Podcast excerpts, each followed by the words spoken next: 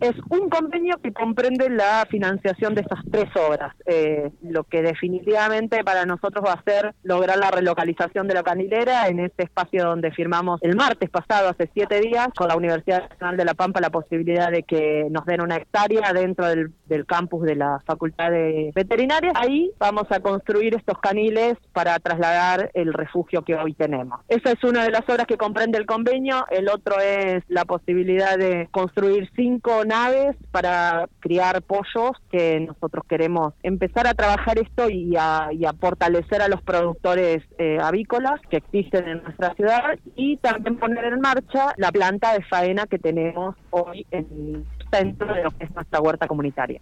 O sea que son realmente obras importantes, interesantes, porque esto también genera mano de obras. Sí, buscando intensificar la generación de empleo y por otro lado también el mercado interno de un producto como es el pollo en este caso. Y resolver una deuda pendiente que poder relocalizar la canilera.